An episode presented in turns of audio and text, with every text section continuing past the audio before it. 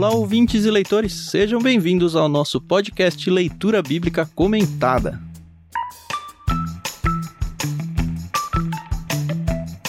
Eu sou o Thiago André Monteiro, arroba Vulgutan. Estou aqui com a Carol Simão, como de costume, e não como de costume, mas vai se tornar um costume, por que não? O Ricardinho, né? Um nome super imponente, né? Ricardo César, para combinar bem com a Bíblia. Né? Primeiro, tudo bem, Carol? E depois a gente vai dar um espacinho pro Ricardinho se apresentar também, né? É isso aí. Oi, pessoal, tudo bem? Eu sou a Carol Simão e vai ser um prazer conversar com o Ricardinho e com o Tan. E eu vou ter que chamar ele de Ricardinho porque é aquele momento chato, Ricardinho, que eu vou dizer que eu te conheço desde que você era pequenininho. ah. Já fui líder de acampamento dele, entendeu? Já fiz ele fazer flexão de braço na chuva. E olha que eu era uma das Verdade. líderes boazinhas.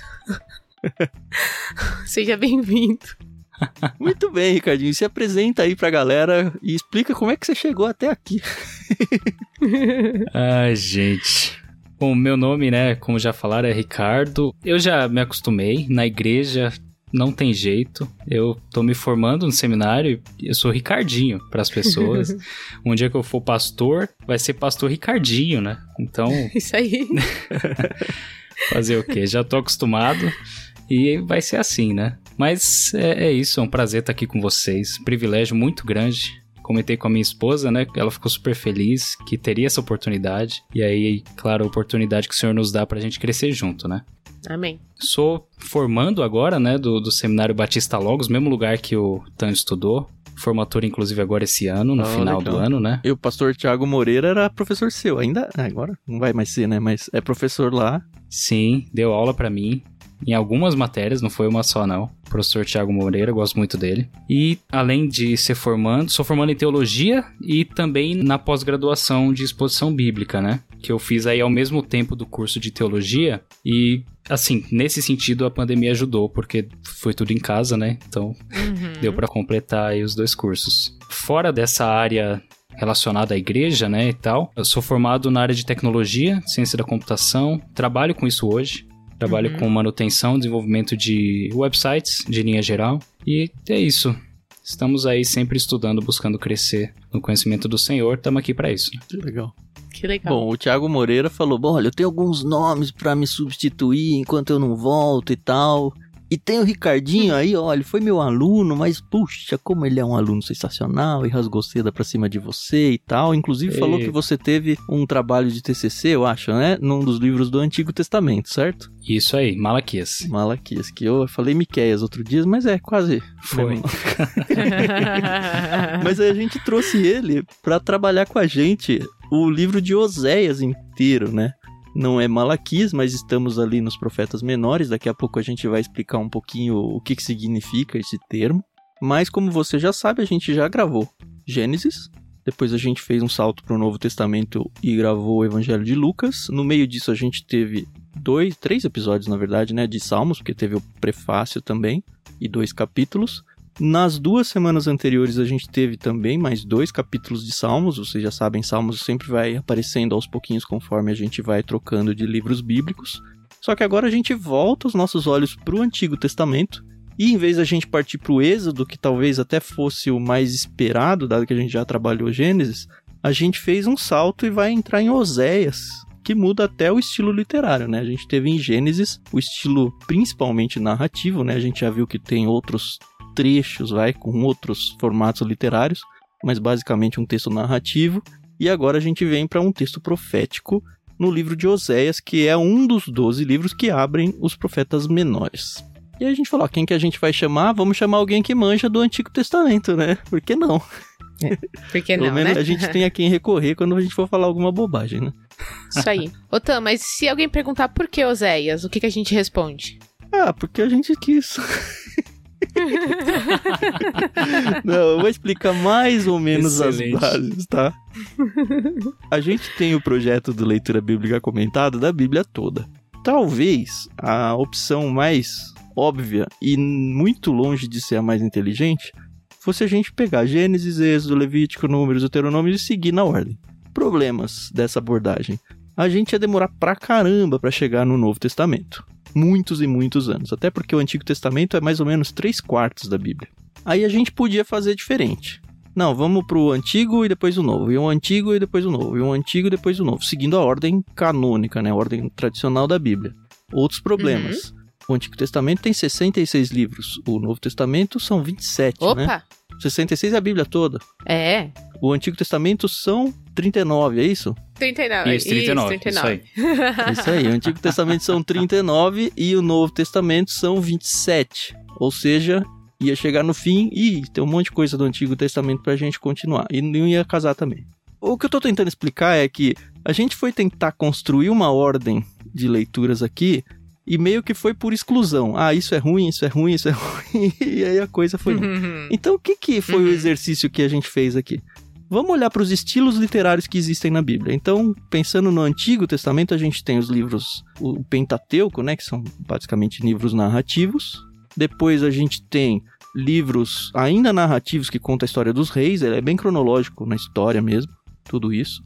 Mas aí começam a aparecer os livros de poesia, os livros de sabedoria, que é o termo técnico que você usa, e aí depois tem todos os livros proféticos, profetas maiores e menores.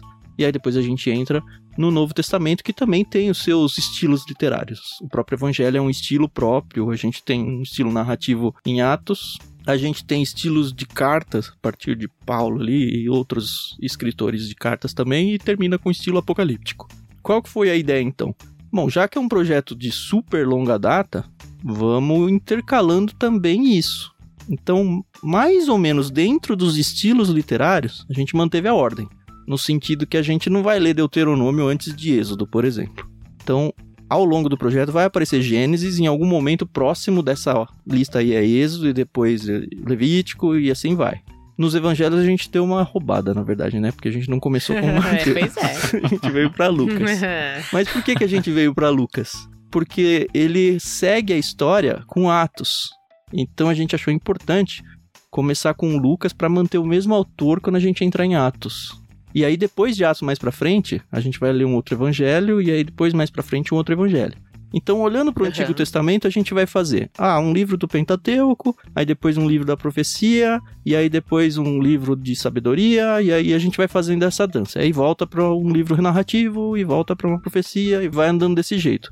A mesma coisa no Novo Testamento. Ah, vamos começar com o Evangelho, depois a gente vai para uma carta, depois a gente vem para Atos, depois a gente vai para uma carta de novo, fazendo essa dança. E ao mesmo tempo Uhum. intercalando o antigo e novo. Então ficou uma salada, mas uma salada bem organizadinha.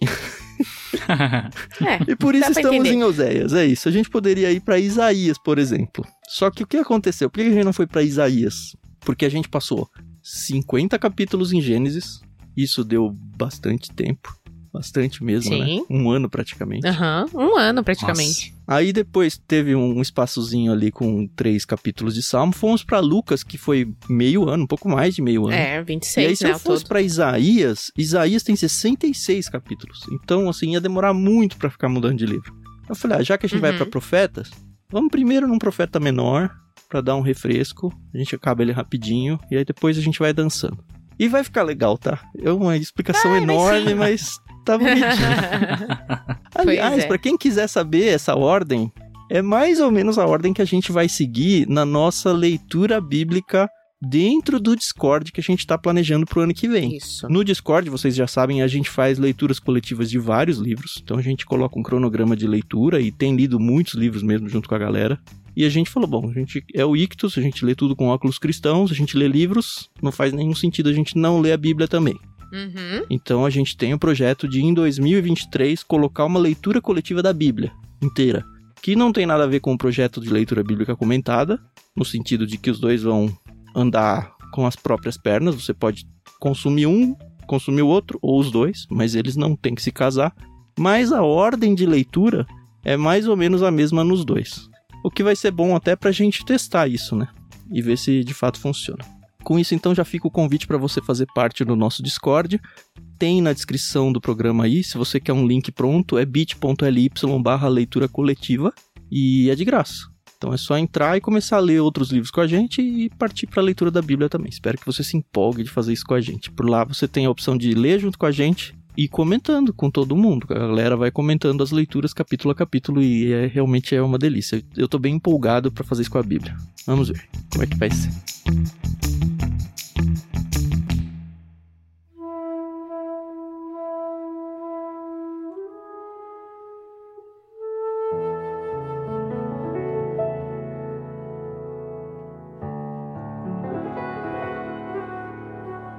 Então, como a gente já explicou, vamos começar com o livro de Oséias.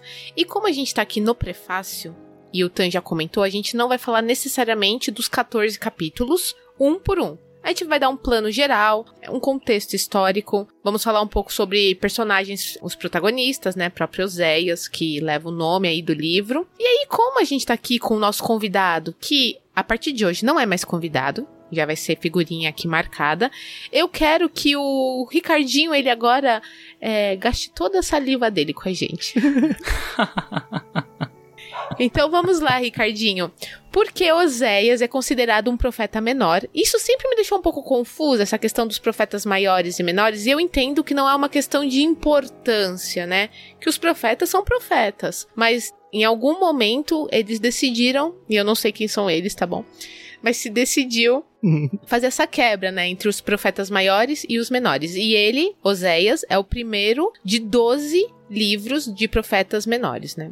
A gente acaba ficando em dúvida mesmo porque que tem uma divisão assim, né, de maiores e menores, mas no final das contas a gente acaba percebendo que os livros são muito grandes, né? A gente falou de Isaías uhum. aqui, são 60 e poucos capítulos. É muito grande. Jeremias também tem um livro grande. A gente acaba percebendo que os outros profetas que acabam sendo classificados como os menores, os 12, né? Eles têm uhum. umas ideias um pouco menores, lógico, não de menor importância, mas eles acabam carregando um conteúdo um pouco mais objetivo, né? Uhum. Que abrange um tempo menor de tempo, embora o próprio Oséias seja um cara que profetizou por um tempo maior, em comparação com os 12 menores, né? Os outros uhum. 11. Ele profetizou por um tempo até grande. Mas o tema era mais objetivo e o assunto, por ser mais objetivo, fica menor. Basicamente, então, é a quantidade de palavras, assim, o tamanho do livro, a grossura do rolo, é isso. É. Não vai ter muita diferenciação, né? Uhum. Sim, sim. Muito bom.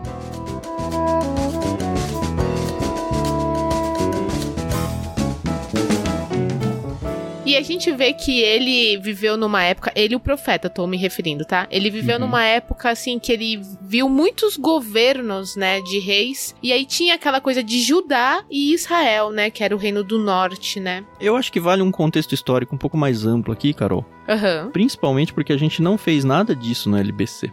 Então eu vou fazer um super review aí voando okay. mesmo da Bíblia, tá? a gente tem toda a parte que a gente já viu do Gênesis e tudo, a formação do povo, formação do povo judeu, né? Eles não eram um reino, nada. E chega um momento da história onde eles pedem um rei. Por muito tempo eles são governados pelo próprio Deus, a tal da teocracia. Uhum. E aí o povo ele percebe que outros povos em volta eles são governados por reis humanos. E eles começam a sentir uma certa inveja, uma necessidade inveja, disso. Inveja, né? E aí eles meio que se levantam diante do profeta, na época o Samuel, que era o uhum. grande nome ali, falava com o povo como voz de Deus ali. E eles falam: "Não, a gente quer ter reis também". O que, enfim, dá uma treta lá, Deus fica meio decepcionado com esse pedido, mas o fato é que Deus aceita isso. E aí ele fala: tá bom, vocês vão ter um rei, vocês vão ter todos os ônus e os bônus de ter um rei humano. Nisso surgem os três grandes reis. A primeira fase, vai, do reino de Israel, que era um só a princípio. Então a gente tem lá Saul, depois Davi, depois Salomão. Uhum. E aí, depois do reinado de Salomão, tem uma briga entre a parte norte do reino e a parte sul do reino, e eles se separam em dois reinos. Então uhum. a gente tem o reino do norte que assume o nome de Israel. Antes era tudo Israel, mas ele assume o nome Israel porque ele ficou com 10 tribos, eram 12 tribos, né? E a parte sul fica Judá, porque é uma das duas tribos que fica. E aí então segue dois reinos separados: Israel, e muitas vezes é usado, inclusive em Oséias, muitas vezes como Efraim, porque era a maior das uhum. tribos de Israel. Então, para o contexto do livro que a gente vai entrar, é meio que sinônimo Israel ou Efraim. E quando uhum. você fala Judá nesse contexto, você está pensando só nessas tribos de baixo. E aí, enfim, cada um tem a sua sequência de governantes. No caso do norte, que é Israel, todos os governantes, até eles serem conquistados pela Assíria, são governantes que são contrários a Deus, que decepcionam uhum. Deus. E no caso de Judá, tem alguns que Deus aprova e outros que Deus desaprova. No reino de Judá, no sul, ele vem certinho com a linhagem de Davi, nunca se rompe isso. No Reino do Norte, não. Tem aquele negócio de, ah, mata o rei e aí alguém assume no lugar, a força, sabe? É muito Game of Thrones nesse sentido. Principalmente nos dias de Oséias, né? É, Ele então. viveu isso daí. Aí a gente tem os profetas. Tem profetas, tanto os maiores quanto os menores, que eles são profetas do sul. E tem profetas do norte. Na verdade, dentro dos profetas menores, que é o, o grupo que a gente vai olhar agora, são só potencialmente dois profetas que são profetas da região do norte. Oséias é um deles. Eu falo Uhum. potencialmente porque o outro que acho que é Jonas tem uma briga teológica se ele é de lá mesmo ou não, porque o livro mesmo ele não, não identifica muito. Então, para todos os efeitos, Oséias pode talvez ser o único profeta dos profetas menores que foi um profeta do Reino do Norte. certo. E aí o Reino do Norte, como eu falei, teve uma sequência de reis. O primeiro foi o Jeroboão, primeiro. E aí teve um monte. Tudo isso tá relatado no livro dos reis, tá? Um dia a gente vai chegar lá. Primeiro e Uhum. segundo reis, primeiro e segundo crônicas vai falar só sobre a parte sul. Ele basicamente vai repetir a história, só que olhando com os óculos em Judá. Então, Uhum. basicamente em reis. E aí Oséias, como profeta, ele surge no que é conhecido como a Era de Ouro do Reino do Norte. E a Era de Ouro a gente não tá falando espiritualmente, porque todos os reis eram agressivos a Deus, né? Eram Quem contrários a dera Deus. fosse. É. A gente tem a Era de Ouro aí com Jeroboão II, que não é o filho do primeiro Jeroboão, tá? Passou um monte de rei antes dele. Mas em algum momento surge um Jeroboão II. E esse Jeroboão II, ele reina de 793 a 753. Então aí tem 40 anos. 40 anos. 40 anos de governo.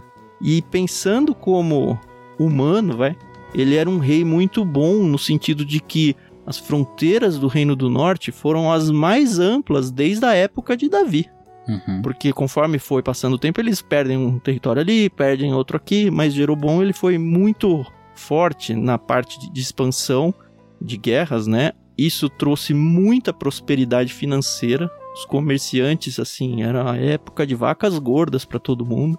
Então, para quem olhasse de fora, Israel era uma grande potência. Israel Uhum. Norte agora, tá? Só Aham. que aí surge Oséias, e Oséias, como um profeta bíblico, ele fala: galera, tá tudo errado. Vocês deixaram Deus de lado e vocês precisam voltar. E aí Oséias ele começa o seu ministério no final, aí nos últimos anos de Jeroboão, segundo. Uhum. E aí ele vai passar por acho que seis reis depois de Jeroboão. E desses seis, quatro deles não completam, assim, não, não reinam até a Nem um morte. ano. É, eles são mortos porque teve algum revolta e alguém pegou o lugar dele e tal. Um deles que só vai, e o último, ele é capturado pela Síria, então meio que acaba Israel. Nossa, dei muita, muita coisa. Se né? acabou, né? Contou a história inteira.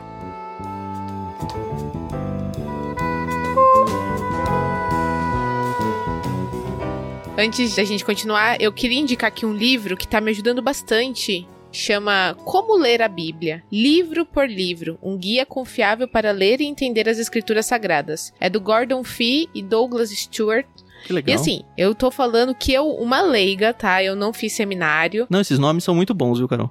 Uhum, É, verdade. então, e assim, ele traz um de todos os livros e eu uso em todos os prefácios do LBC, eu uso esse livro e é bem legal porque ele traz aqui dados de orientação, a visão geral do livro de Oséias, no caso, né, que é o que a gente tá estudando, o conselho específico pra gente ler, o que estava acontecendo, o contexto histórico, político, teológico e, e é bem bacana porque acaba dando um embasamento muito bom pra gente e não fica só dependendo, sabe, do tipo do Wikipedia e do Uhum. Google. É, é uma expansão até as bíblias de estudo, né, que a gente tanto usa, né? Sim, Verdade. sim, sim, sim, sim.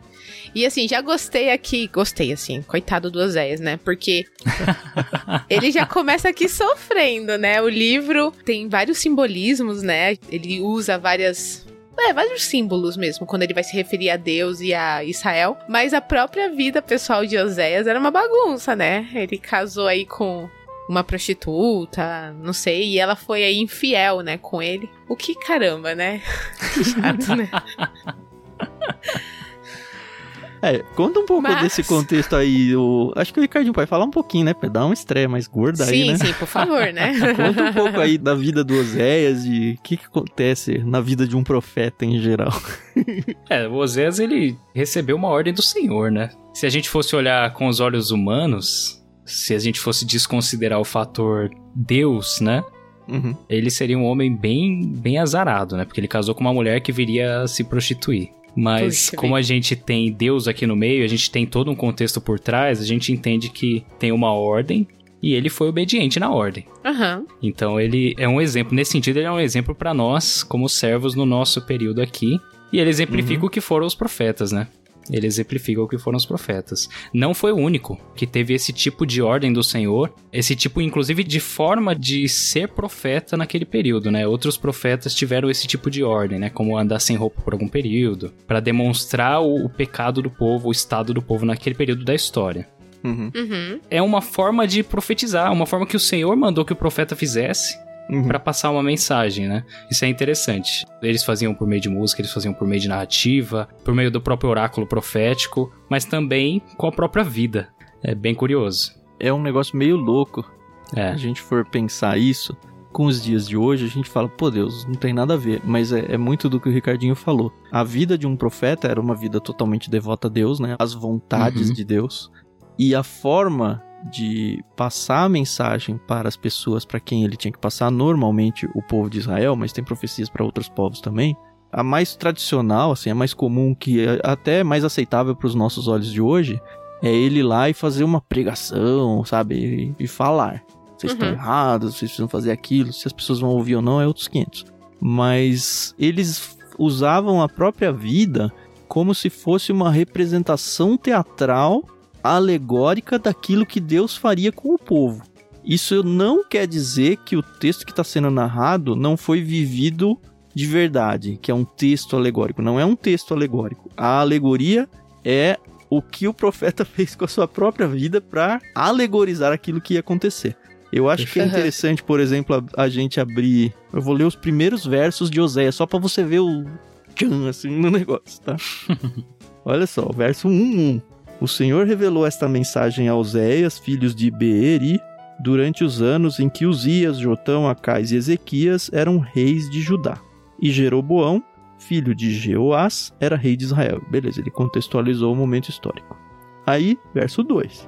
Quando o Senhor começou a falar a Israel por meio de Oséias, disse-lhe: Vá e case-se com uma prostituta, para que os filhos dela sejam concebidos em prostituição. Aí você já dá. Opa. Um Ah, profeta não, é né? o, o representante de Deus, né? Sei. Como é que ele faz isso com um cara desse, né? O povo que tá se prostituindo. Mas aí ele explica: isso mostrará como Israel agiu como prostituta ao afastar-se do Senhor. Então, nota como ele usa a vida do profeta como um exemplo, porque isso ia chocar todo mundo. Mesmo aquele povo Uhum. perdido. E falar: peraí, você não é profeta de Deus? Do mesmo jeito que choca a gente. Você fala: não, um profeta de Deus não pode casar com uma prostituta. Uhum. Ele não pode Sim, fazer sim. isso. Só que aí ele não tá chegando lá e falar: vocês aqui se prostituíram ao se afastar do Senhor, ao se juntar a outros deuses. Não é uma pregação no púlpito. É uma representação na vida dele para que as pessoas olhem e sabendo que ele é profeta, aí ele vai falar isso e fala: Poxa, ó, isso é uma representação de nós que desistimos de Deus e somos a prostituta. Só que coitado do Oséias, né, meu? É, então, é, é, é uma metáfora, né? Esse Exato. livro que eu indiquei fala, é uma metáfora, né? Ainda fala assim: imagens do casamento de Oséias espelham o longo relacionamento de Deus com Israel. Então é a questão do casamento, infidelidade, o divórcio e a restauração. Uhum. A gente vai passar por tudo isso ao longo do livro, né? Uhum. Aham. Só essa parte do casamento, assim, a parte da vida mesmo do Oséias, vão os três primeiros capítulos. E É. aí depois ele traz a mensagem falada mesmo que casa com o que ele teve que viver. O que mostra o tamanho do compromisso que era ser um profeta, né? Já pensou? É. Hoje em dia tem tanta gente querendo ser profeta, né? Tá fácil ser profeta hoje, né? É, exato. pois é. Ai,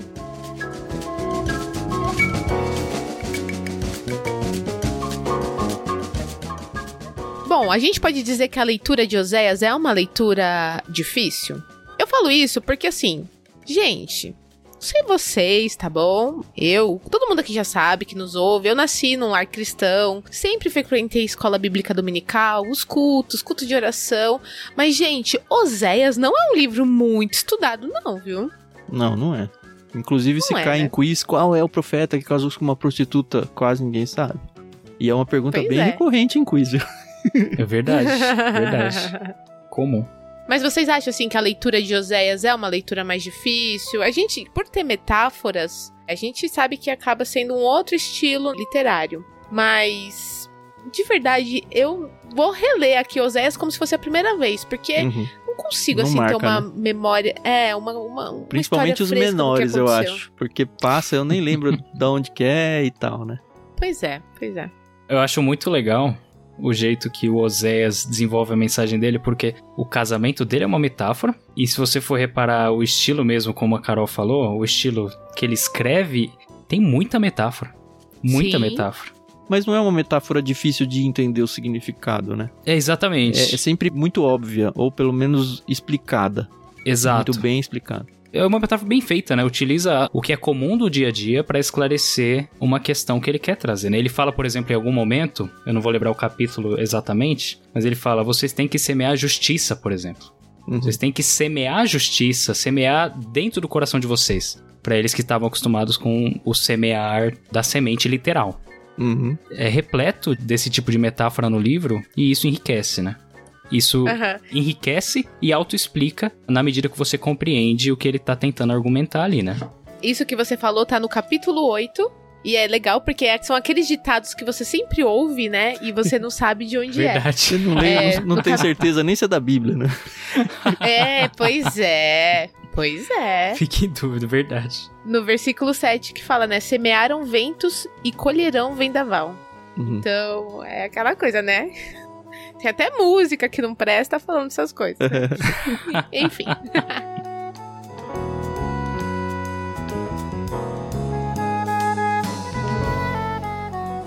Mas indo muito na, na pergunta da Carol, eu vou falar um pouco do que é a minha experiência com ler profetas. É claro que é muito mais gostoso como leitor a gente ler Gênesis, que é uma história e com uma narrativa, com suspense, sabe? Com momentos que você fala, e agora? O que vai acontecer? Esse tipo de coisa. A mesma coisa Uhum. dentro dos evangelhos, a experiência que a gente teve em Lucas, em Atos também, é, é super envolvente o texto, é angustiante, sabe? Porque a gente está acostumado com esse tipo de literatura de histórias em tudo que a gente lê, desde criança. Quando É. a gente vai ler profetas, é meio que um choque pra gente. Por quê? Porque o estilo literário não é esse. O estilo literário de qualquer profeta, dos maiores ou dos menores, ele é muito repetitivo. No sentido de que existe uma mensagem maior, assim, um objetivo maior do autor, e ele fica martelando aquilo 700 vezes ao Uhum. longo do. Ele muda uma coisa, muda outra, ou o ouvinte dele num capítulo é um, no, no outro, mas a mensagem é sempre a mesma. Por quê? Porque o povo não ouve, porque o, povo rejeita e mata os seus profetas, sabe? Jesus falou isso, a gente falou isso no Evangelho, sabe? O povo que mata os seus profetas. Que profetas? Esses. Então, assim, de início a gente tem que se acostumar e aceitar o desafio de, não, agora eu vou ler um livro de profecia. Certo. Talvez você que nunca tenha prestado atenção tenha na sua cabeça a ideia de que ah, uma profecia ele vai falar algo do futuro de uma maneira muito obscura que eu não vou conseguir entender. Isso é muito a minoria. Tem sim muita coisa do futuro, mas de ser obscuro e não vou entender, quase nunca. Sempre é muito óbvio. Principalmente nesses menores, porque a profecia básica deles, óbvio que acaba tendo uma ou outra que é apocalíptica, messiânica e tal, Uhum. mas a profecia básica deles é: olha, vocês vão ser levados cativos. Vai chegar a Síria e vai dominar vocês. No caso do sul, vai chegar a Babilônia e vai dominar vocês. Que é um registro que a gente tem na Bíblia. Então, a gente, como leitor, muito diferente do, do público que estava recebendo esse texto originalmente, que para eles a, a conquista de outros povos ainda era algo futuro, e que eles não queriam acreditar de jeito nenhum, porque imagina que Deus vai fazer isso com a gente, que é o povo escolhido.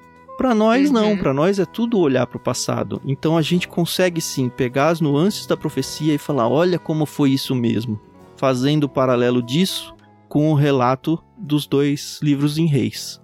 Uhum. Então, eu acho que a gente vai passar muito isso, vai ser muito natural ao longo de, acho que todos os livros de profecia, a gente ficar fazendo saltos para reis e crônicas o tempo todo. E acho que é importante. E talvez a gente tenha que cultivar no nosso coração um pouquinho de paciência com o texto, no sentido de que não vamos nos desanimar porque não tem um plot twist na história, porque não vai ter. Assim, o plot twist é a gente ficar com dó do Oséias, porque, poxa, casou com uma prostituta.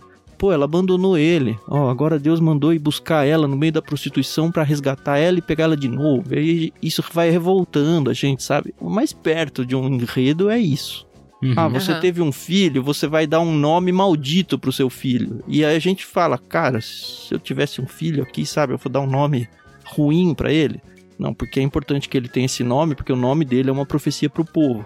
Só que a Uhum. gente se solidariza o tempo todo, Zé. E fala, pô, mano, eu vou chamar meu Pô. filho de desgraçado. É, é como se você falar, ó, você vai ter um filho, chame ele de desgraçado, tá? Esse é o nome do seu Né? filho, desgraçado. Nossa. Cara, mas ele é um profeta, ele tem que fazer isso. Então, isso vai aparecer como um enredo, mas é, é meio que o primeiro terço do livro, primeiro quarto do livro. E aí depois vai ficar muito mensagem de Oséias falando: povo, vocês estão se perdendo, povo, isso vai acontecer.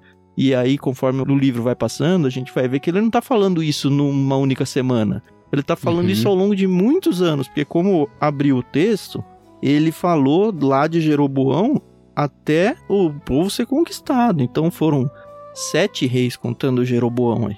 Por mais que sejam reinados curtos, quantos anos da vida dele sempre Uhum. falando a mesma coisa, sabe?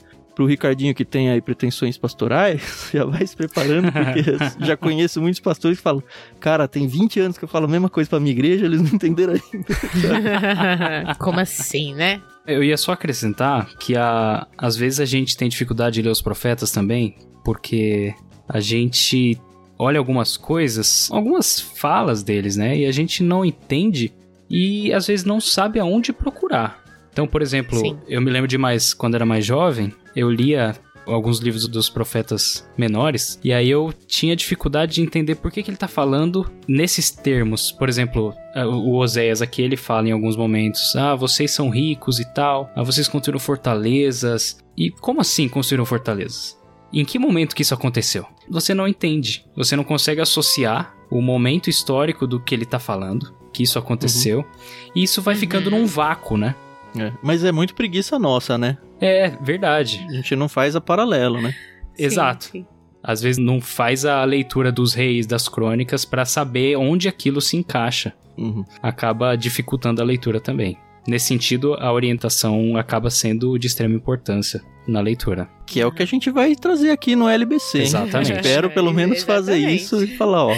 A gente já falou, por exemplo, que o Joroboão II reinou com a época de ouro aí. Então é de se esperar que eles tenham realmente isso que o Ricardinho falou, de grandes construções e tudo mais. Faz sentido. Mas a gente vai dar os Uhum. nossos saltos pra reis. E olha, é tão fácil fazer esse paralelo. A questão é que a gente normalmente tá fazendo a leitura com um cronograma fechadinho. Ah, não, preciso terminar esse Exatamente. livro Verdade. daqui uma semana. E o que que é? Ou só vou, ou eu vou ficar parando, vou me perder no cronograma e não vou fazer essa volta. Então o LBC Uhum. tá aí tá pra te ajudar também. Isso aí. É interessante, né? Porque a gente estudou salmos há algumas semanas. E um dos salmos que nós lemos era um salmo onde Davi tava ali, né? É, sofrendo e falando pra Deus: Poxa, Deus, tá acontecendo isso comigo. E aí, vê o contexto histórico que ele tava ali em briga com o próprio filho, né? O filho dele tava perseguindo ele. Faz muito sentido. Então, acho que realmente é muito importante a gente ter esse plano de fundo, né? Pra poder entender e compreender melhor aqui a história e toda esse cenário, né? Bem legal.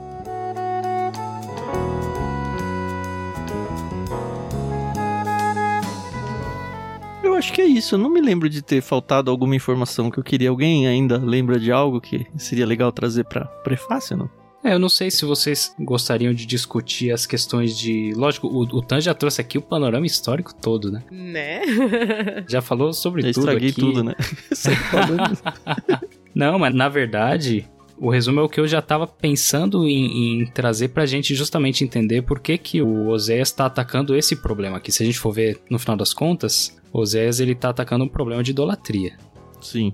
O problema Uhum. central que ele tá atacando é um problema de idolatria, que como Uhum. o Tan já mencionou no início, lógico, começou com Salomão, quando o reino era unificado, mas depois os reis, principalmente do norte, os caras pioraram o negócio e dobraram assim e triplicaram o problema, né? Porque. Aham. Eles não estavam muito preocupados, né? Não estavam, não estavam, né? Quando a gente olha, por exemplo, o exemplo do Jeroboão, o primeiro, Sim. ele já fez todos aqueles estragos, colocou lá os bezerros em Dan e Betel, para evitar que o povo fosse para Jerusalém para adorar. Que é onde estava o templo, né?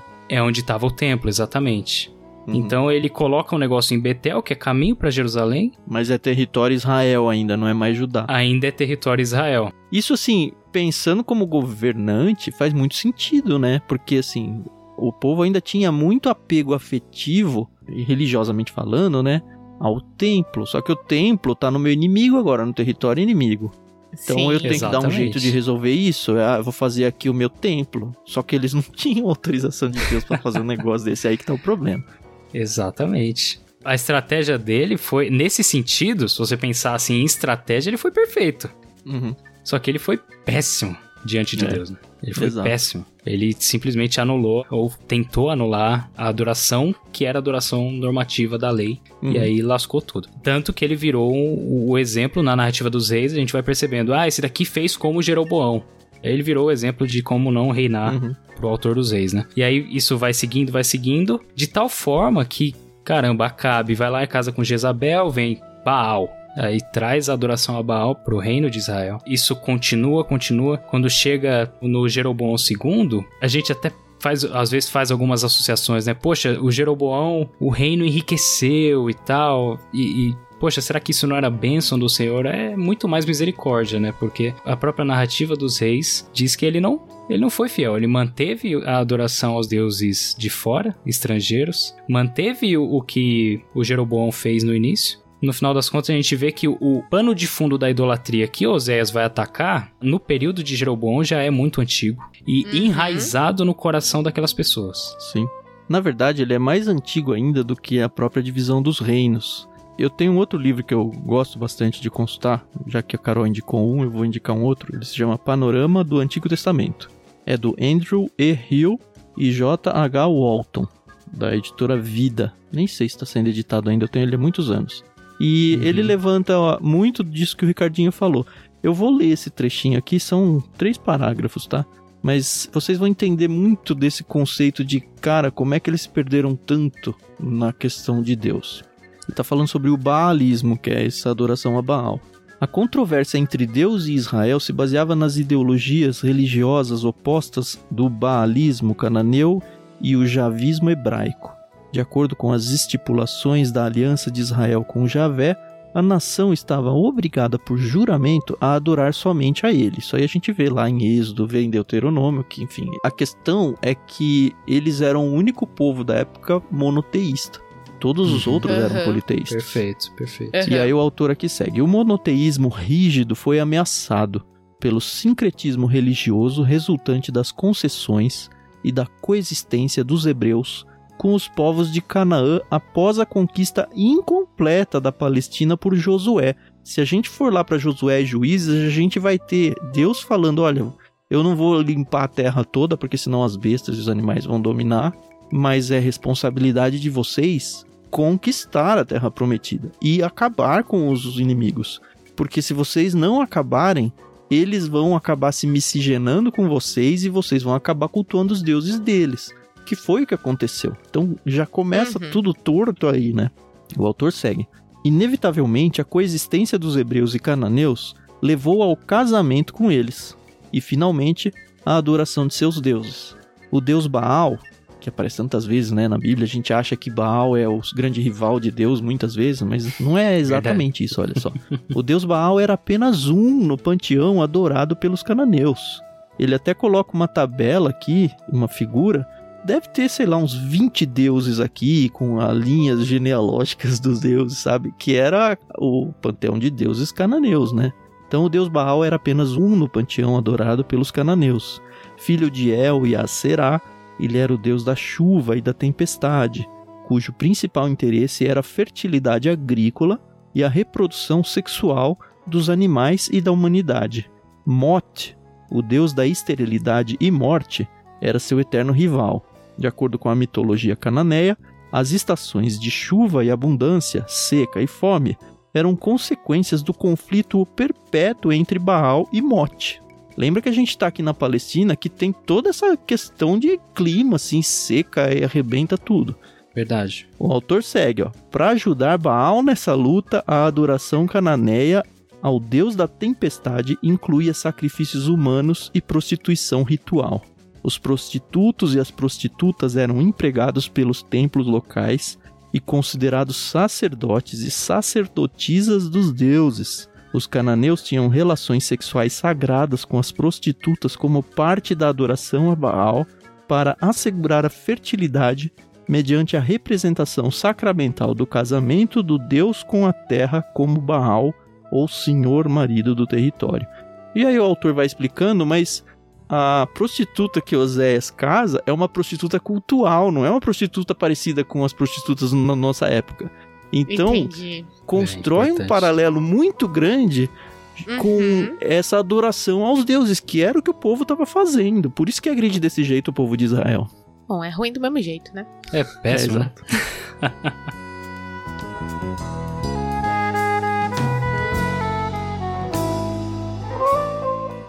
Mas tá bom. Pra encerrar esse programa, eu tenho uma pergunta pra fazer pro Ricardinho. Eita. Ricardinho, você já viajou pra Israel? Infelizmente não. Tamo junto, então. Chegou desse negócio de ficar fazendo invejinha na gente. Você também é Acabou. infelizmente, né, Carol? É, infelizmente não, não deu. Mas faziam invejinha aqui em mim. Ai, porque nós fomos não sei aonde, que não Ah, vimos A não gente ficava até o mindinho, assim, sabe? Como se fosse tomar aquele café assim.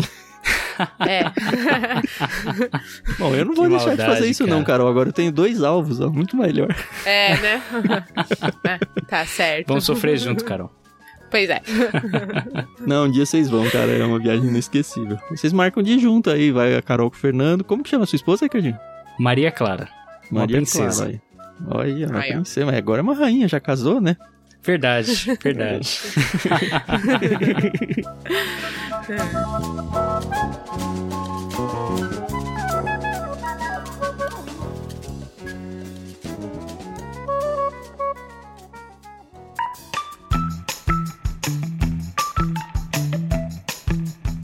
Muito bem.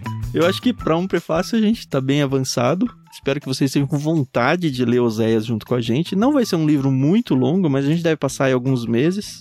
Uns dois ou três meses, acredito. São quantos Uhum. capítulos? 14, né? 14, 14, capítulos. isso. Então, quatro por mês, quatro, oito, doze, três meses e pouquinho a gente mata aí Oséias, começando então no capítulo 1, semana que vem. Não são capítulos longos, normalmente são capítulos bem curtos, tá? Muito diferente do que foi o livro de Lucas, mas também não são muito narrativos. Então a gente vai ter Uhum. muita oportunidade para parar e entender o que que era o contexto histórico, o contexto dos leitores originais.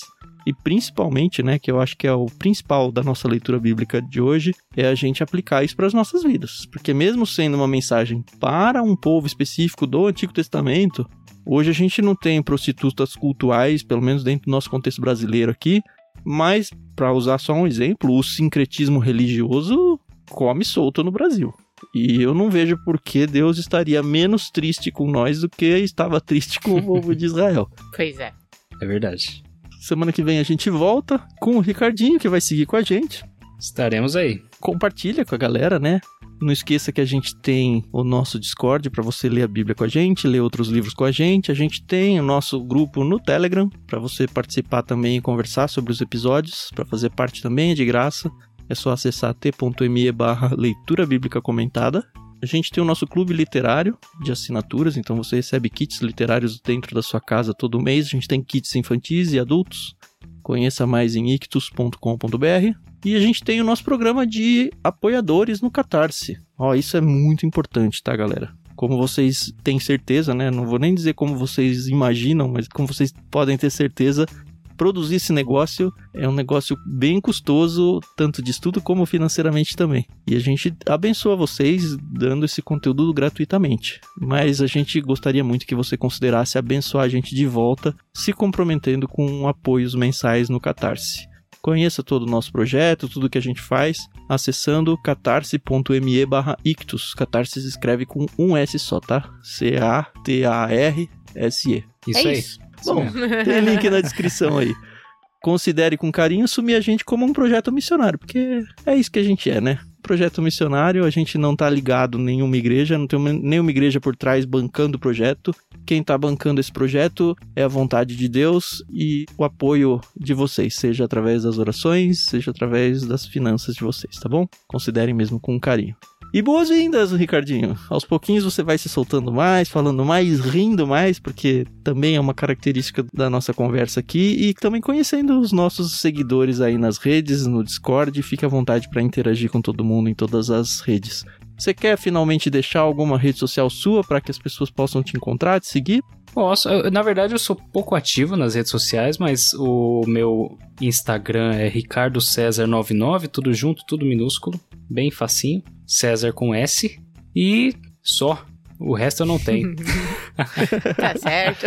o resto você gasta lendo a Bíblia, tá certo. Amém. Bom estudante das Escrituras. Até semana que vem, então, galera, e tchau, tchau. Isso aí, pessoal. Muito obrigada. A gente se ouve aí no próximo episódio. Até mais. Valeu, pessoal. Obrigado. Até a próxima.